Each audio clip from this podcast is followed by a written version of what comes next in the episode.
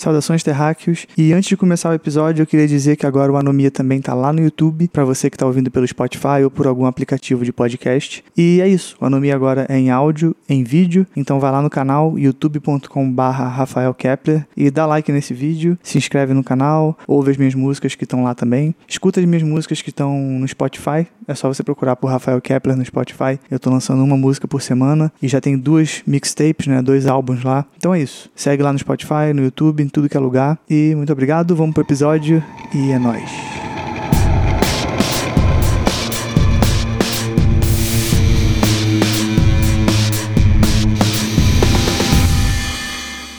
Hoje eu quero falar sobre o meu lado mais artístico, o meu lado criador de conteúdo, e eu quero falar sobre produtividade, sobre a nossa ilusão do que é produtividade e a nossa ilusão do que é a inspiração e bloqueios criativos e coisas do tipo. Uma coisa que a gente sempre ouve quando a gente entra nesse meio artístico, digamos assim, que a gente começa a fazer música, a gente começa a escrever ou fazer, sei lá, vídeo pro YouTube, a gente sempre vai chegar no momento que a gente vai ter o famoso bloqueio bloqueio criativo. E existe uma lenda, uma coisa bem mentirosa sobre o bloqueio criativo, que é a ideia de que você não vai conseguir fazer as suas coisas, você não vai conseguir produzir se você estiver dentro desse bloqueio criativo, o que não é verdade. As pessoas que realmente vivem de arte e que fazem arte como um meio de, de vida, digamos assim, essas pessoas elas fazem o que elas têm que fazer, independente da inspiração, entre aspas, ou não, sabe? Inclusive, inspiração é uma das maiores ilusões que a gente tem como artista, a gente achar que a gente precisa de uma musa inspiradora para fazer alguma coisa, quando na verdade o que a gente precisa é simplesmente sentar e fazer. Eu sei que parece meio meio frio, meio duro isso, mas é a verdade. Existe uma falsa ideia de que a gente vai estar deitado na cama e que vai surgir uma, uma inspiração aleatória e a gente vai pegar o violão e vai fazer uma música maravilhosa, ou vai gravar um vídeo incrível, ou vai escrever um texto incrível. É óbvio que esses momentos acontecem, é óbvio que isso é, o, é, é uma coisa incrível quando acontece, só que o artista, ele tem que estar tá sempre criando, independente de ter inspiração ou de querer criar, entendeu? Eu acho que o, o, a pessoa que coloca na cabeça dela que ela é uma artista e que ela quer viver daquilo e que aquilo para ela vai além de um hobby, ela tem que entender que bloqueio criativo é apenas um obstáculo e não uma parede. É, é apenas uma coisa que você passa por cima Apesar que você pode passar por cima de uma parede também. É, digamos que seja um muro, então. Você, você vê um muro na sua frente e você fala: Ah, eu vou parar aqui. Se você para, você está cedendo ao obstáculo que é o bloqueio criativo. Se você conseguir ultrapassar esse muro, eu acho que aquilo que você chama de inspiração vem com mais facilidade das próximas vezes, sabe? A gente tem que criar um. um eu odeio esse termo. É, a gente tem que criar um mindset, né? A gente tem que ter uma forma de pensar e entender que a gente tem que fazer e a gente tem que chegar ao fim das coisas que a gente começa a fazer. E eu não, eu não digo isso como se eu fosse o mestre ou como se, como se eu não passasse por esses problemas com bloqueios e com falta de inspiração. É óbvio que eu passo, todo mundo passa, mas eu aprendi a entender, eu entendi, se eu tiver que fazer algo, eu vou fazer independente de ter bloqueios ou não, entendeu? O cara que escreve roteiro para uma novela, para uma série de TV, ele vai escrever independente dele estar tá de bom humor ou ele estar tá de mau humor. Então, se o seu objetivo de vida é ser um criador de conteúdo de alguma forma, você tem que fazer sempre e você não pode encontrar desculpas para não fazer. E é só isso que eu acho. Eu acho que a gente tem essa ideia de produtividade como algo muito tópico na nossa mente, algo que a gente não consegue expressar às vezes. Mas eu vou falar sobre mim, eu tive uma experiência bem, bem pessoal em relação a isso. É, em 2015, 2014, na verdade, eu estava escrevendo muito. Eu estava com o sonho de ser um escritor, de publicar meu livro por umas editoras e tal. E é uma coisa que eu ainda pretendo fazer, mas hoje eu percebo que escrever para mim é mais hobby. Tem outras coisas que eu poderia fazer de modo profissional, assim. E eu escrevia bastante, eu estava escrevendo, eu botei na minha cabeça que eu queria ser um profissional da escrita. E eu escrevia, sei lá, cinco horas por dia. Eu estava ali escrevendo meu livro e tal, igual maluco. E eu fiz um teste teste para mim mesmo, porque eu tinha uma, um pouco de dúvida sobre essa ideia de bloqueio criativo e do que, que é de fato isso e do que, que é inspiração. Eu botei na minha cabeça que eu ia escrever um livro um pouquinho menor do que o meu projeto maior que eu estava escrevendo, e eu falei que eu ia escrever um capítulo por semana e ia postar no meu blog. Eu tinha um blog na época onde eu escrevia bastante coisa e tal. Eu comecei a fazer isso. Eu soltei o prólogo do livro e falei, agora eu vou escrever um capítulo por semana e vai ter a continuação e tal, como se fosse uma história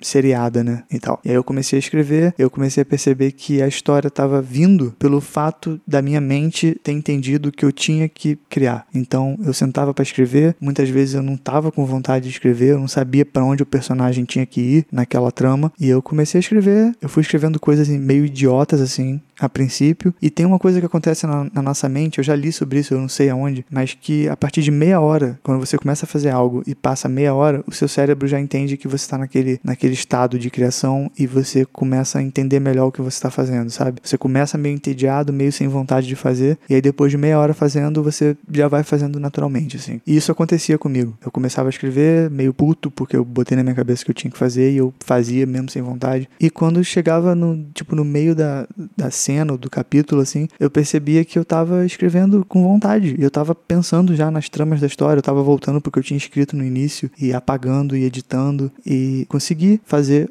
um capítulo por semana. Na verdade, eu cheguei a fazer mais de um capítulo por semana. Foi aí que eu percebi que, eu, que isso realmente é, é fato. O bloqueio criativo é uma ilusão da nossa mente e uma ilusão da sociedade, de como as pessoas tratam a arte como algo intocável e algo utópico, assim. Eu acho que as pessoas têm uma visão muito romântica do que, que é fazer arte. E eu, eu sei que existem coisas que são inexplicáveis no mundo da arte. Algumas coisas que simplesmente parece que surgem, sabe, pra gente de um, uma musa inspiradora que vem do além. Mas mas também existe o lado do artista trabalhador, digamos assim. Você tem que ter esse lado também, mesmo se você, mesmo que você seja o artista que espera pela inspiração, eu acho que você tem que entender que você precisa desse lado de fazer sem vontade, porque da mesma forma que uma pessoa que quer atingir um, sei lá, virar um fisiculturista, atingir um, um corpo perfeito, ela sabe que ela precisa treinar e fazer as coisas que ela tem que fazer mesmo sem vontade. A vontade, ela é completamente indiferente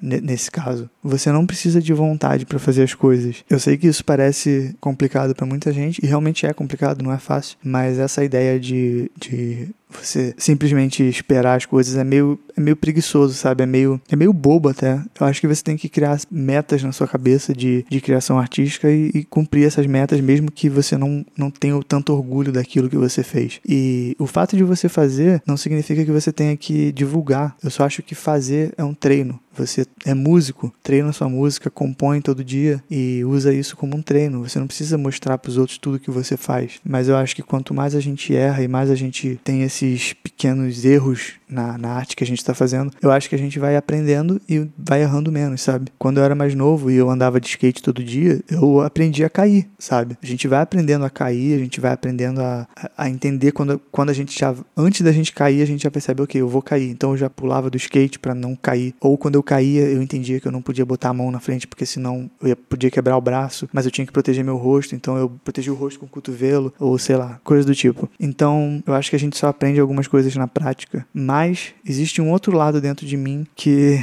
que acha que a prática em excesso, ela é tipo açúcar em excesso. Você, isso é uma frase do Kurt Cobain, tá?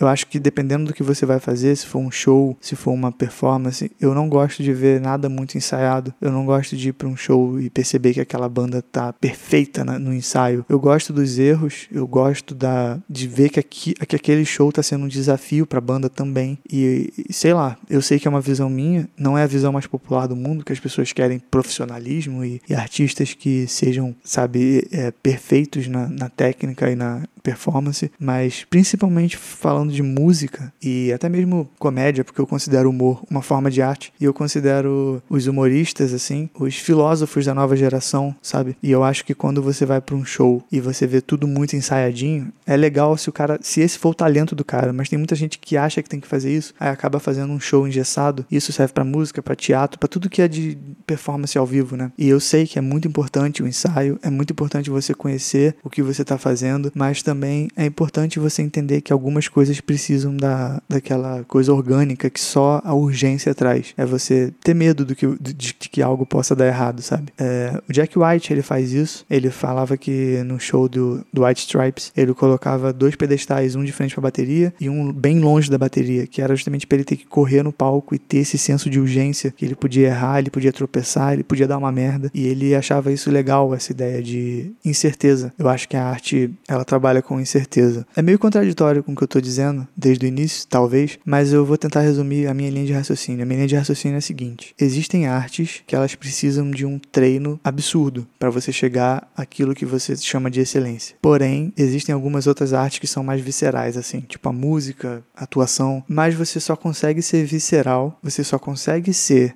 você só consegue improvisar de uma forma linda e maravilhosa se você tiver treinado muito antes. É basicamente isso. Então, o que eu acho não é que a pessoa tem que não treinar e fazer as coisas no improviso, ou que as pessoas tenham apenas que treinar e fazer tudo roteirizado e, e tudo calculado do início ao fim. Eu acho que é o meio termo de um e de outro. Eu acho que a ideia é você ter segurança da sua arte, mas explorar novos aspectos da sua arte onde você pode improvisar, sabe? Por exemplo, se você é um guitarrista, você treina bastante, você tem segurança do que você está fazendo, então toca um outro estilo musical no improviso na frente de pessoas e treina a sua capacidade de improviso. É basicamente isso que eu tô querendo dizer. Não é que uma coisa anule a outra, eu acho que. E também eu acho que cada artista tem a sua forma de criação. Tem gente, falando da escrita novamente, tem gente que é mais improvisador na parte de escrita, ou da parte de produção musical, que é uma coisa que eu posso dizer que eu entendo um pouco. É, tem gente que é mais intuitivo, que é mais sai fazendo até dar certo, e tem gente que já tem algo na cabeça, que é o meu caso, por exemplo. Quando eu sento para mixar uma música, para produzir,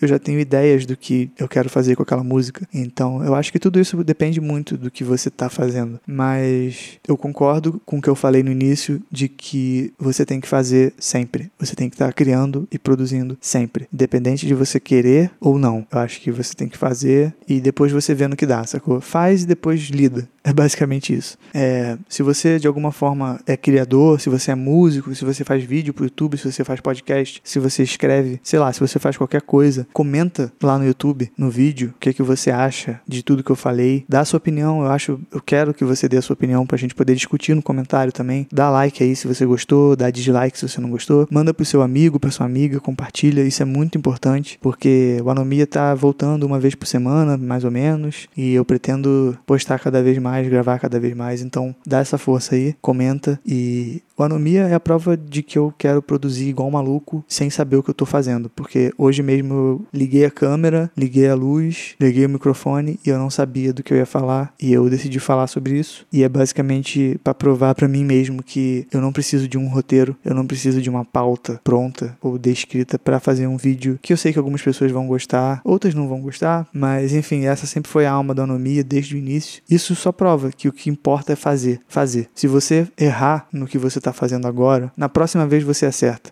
Eu acho que o perfeccionismo é o pior defeito de um artista. Eu acho que você tem que saber deixar ir, sabe? Let it go. E é isso. Então, é isso. Muito obrigado pela atenção. Espero que você tenha gostado do episódio e desculpa qualquer coisa.